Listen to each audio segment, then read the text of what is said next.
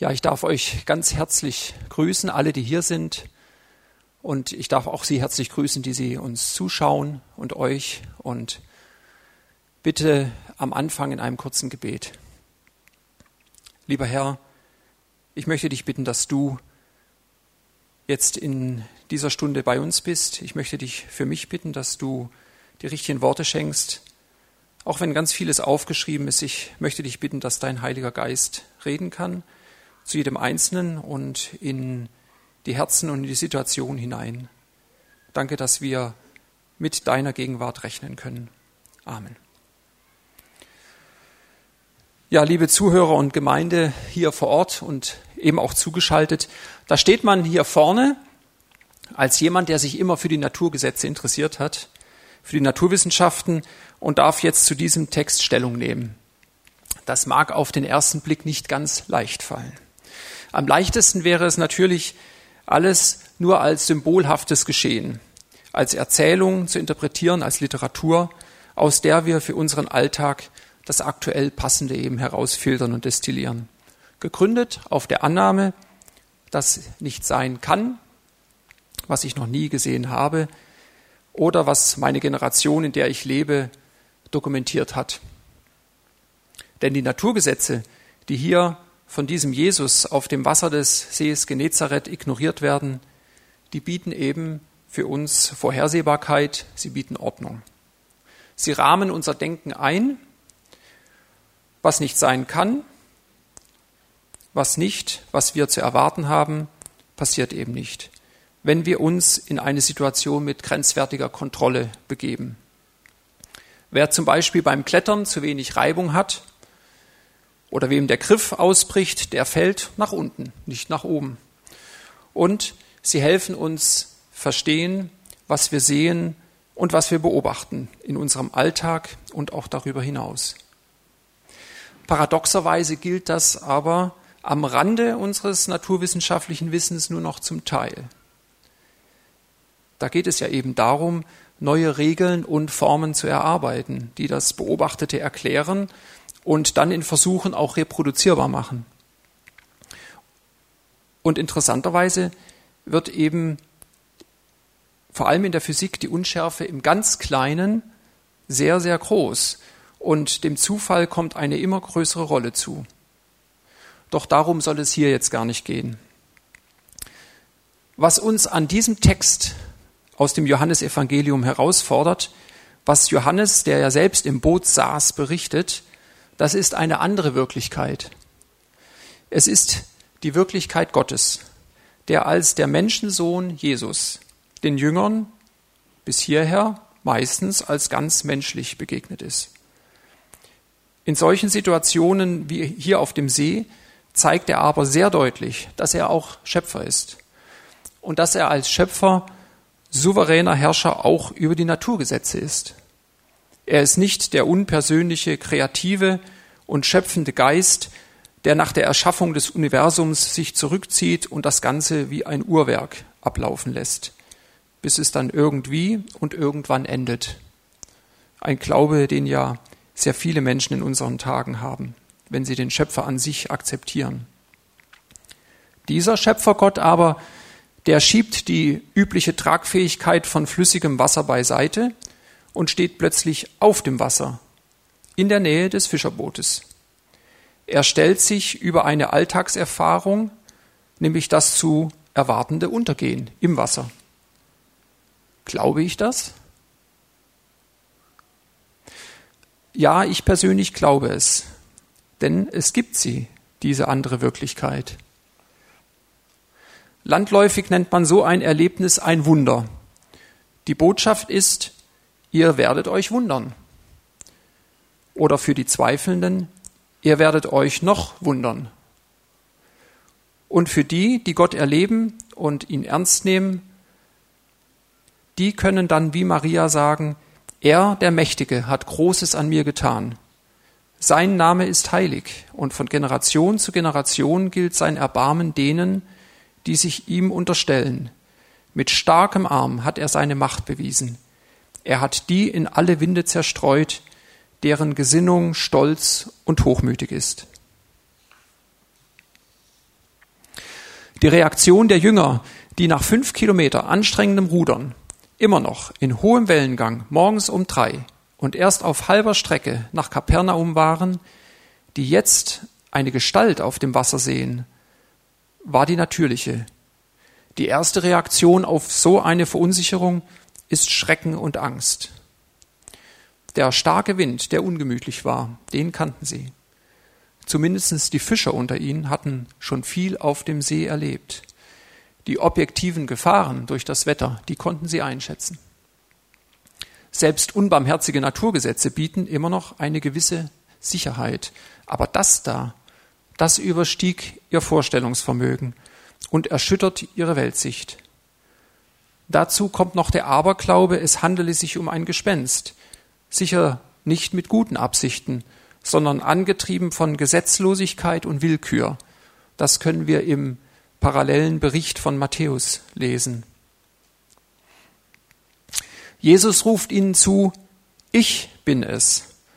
Da klingt der Gottesname mit, ich bin, ich bin, der ich bin. Jahwe. Gerade im Aramäischen, in dem Jesus gesprochen hat, dann sehr deutlich. Weil er es ist, brauchen sie sich nicht zu fürchten. So viel Vertrauen ist inzwischen da.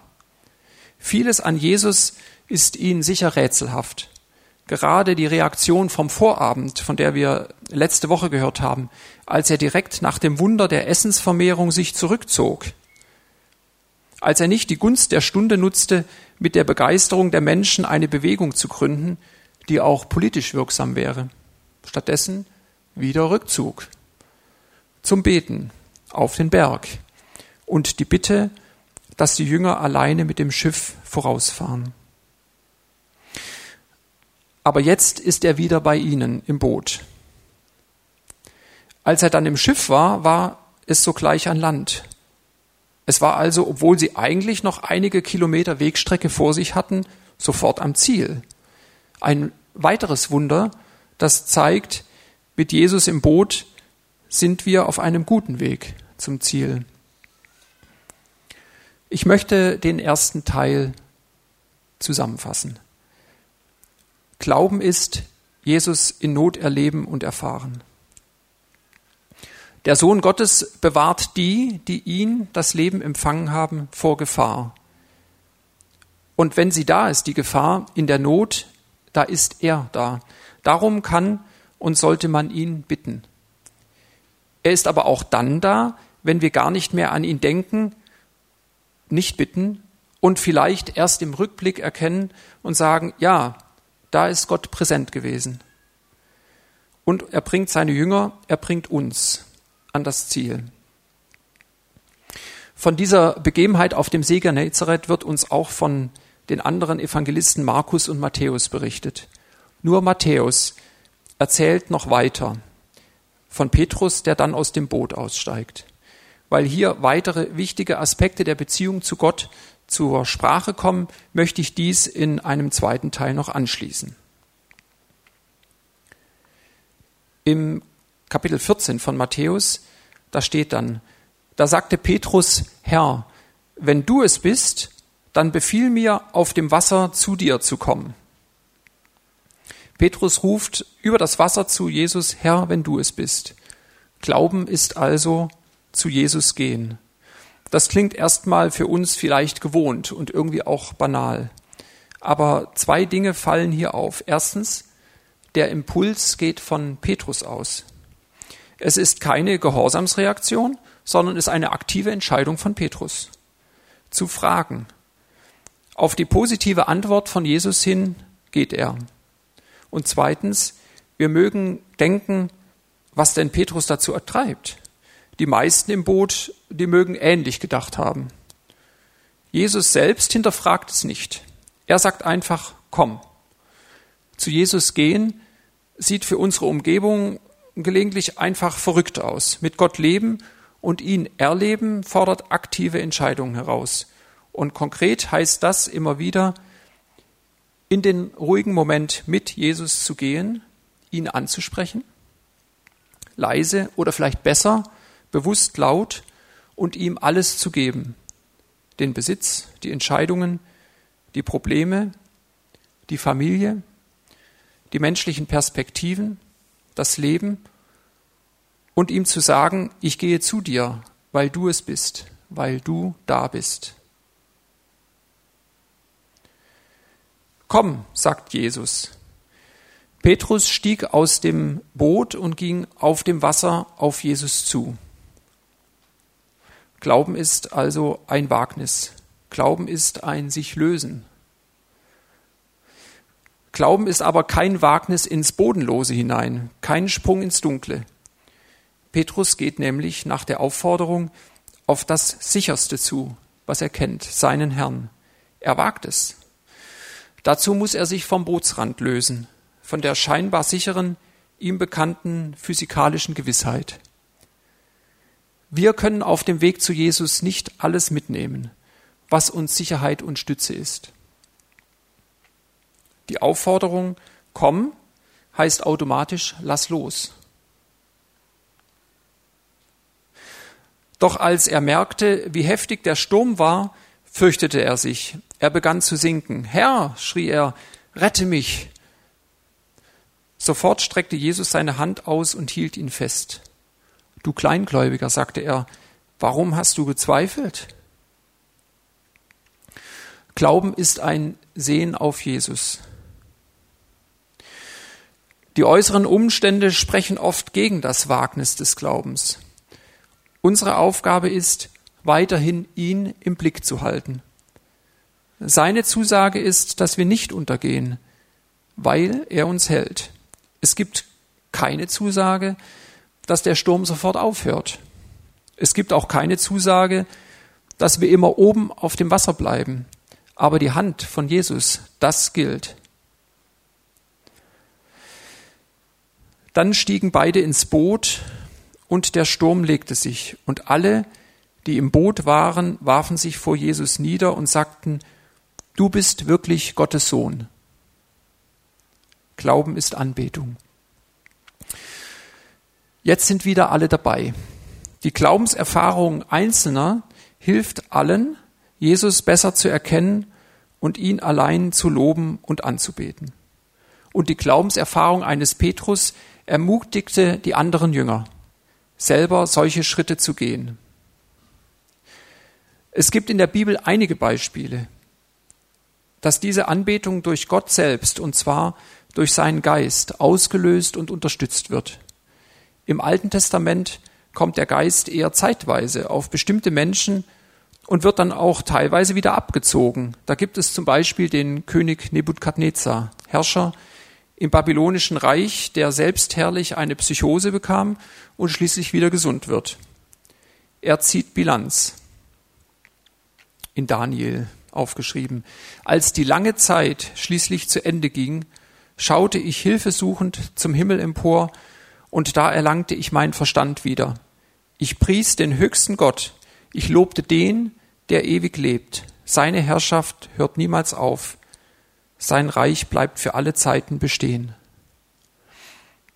Und der Geist Gottes schenkt Mut zur klaren Aussage und die richtigen Worte aus einer Vernehmung von Paulus beim König Agrippa. Jetzt sagte Agrippa, es fehlt nicht viel und du überredest mich noch, ein Christ zu werden. Ich bete zu Gott, entgegnete Paulus, dass nicht nur du, sondern alle hier über kurz oder lang Christen würden wie ich, allerdings ohne Fesseln. Glauben ist klare Aussage und Ansage. Das Versprechen, dass Jesus bei seinen Jüngern bleibt und dass auch die Jünger, also auch wir, bei ihm bleiben werden, steht bombensicher. Das sagt zunächst Jesus selber. Er betet selbst, kurz bevor er die Jünger als sichtbarer Herr verlässt. Vater, ich will, dass die, die du mir gegeben hast, dort sind, wo ich bin. Sie sollen bei mir sein, damit sie meine Herrlichkeit sehen die Herrlichkeit, die du mir gabst, weil du mich schon vor der Erschaffung der Welt geliebt hast. Er sagt bei der Himmelfahrt, und seid gewiss, ich bin jeden Tag bei euch bis zum Ende der Welt. Und Paulus schreibt in seinem Brief an die Gemeinde in Rom, Das ist das gleiche Kapitel, was auch die Lea gerade schon zitiert hat.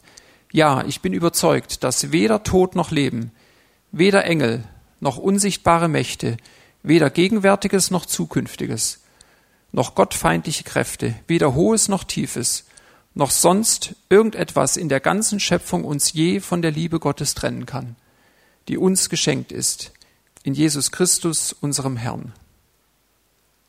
Jetzt ist es an uns, immer und immer wieder das in Anspruch zu nehmen und mutig unsere kleinen Schritte mit Jesus zu gehen. Und die großen dann auch übrigens. Er hat die Kontrolle und wir werden uns immer wieder wundern. Und ich wünsche uns, dass wir uns dann auch gegenseitig von den Taten Gottes erzählen können. So sei es. Amen.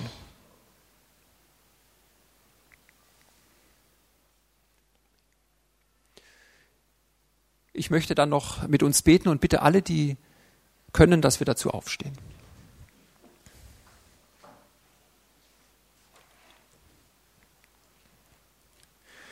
Lieber Herr Jesus Christus, ich möchte dir danken, dass du präsent bist, dass du es in unserem Leben bist, wenn wir das wünschen, wenn wir dich einladen und wenn wir dich auch ernst nehmen. Und ich möchte dich dir danken, dass das jeder erleben kann, und ich möchte dich bitten, dass das auch wirklich jeder erlebt. Ja, es gibt so viele Menschen seit 2000 Jahren, die diese Erfahrung gemacht haben. Und ich möchte dir danken, dass das einfach steht. Deine Zusage, deine klare Aussage, dass du bei dem bist, der dich anruft. Ja, danke, dass wir das immer wieder erleben können.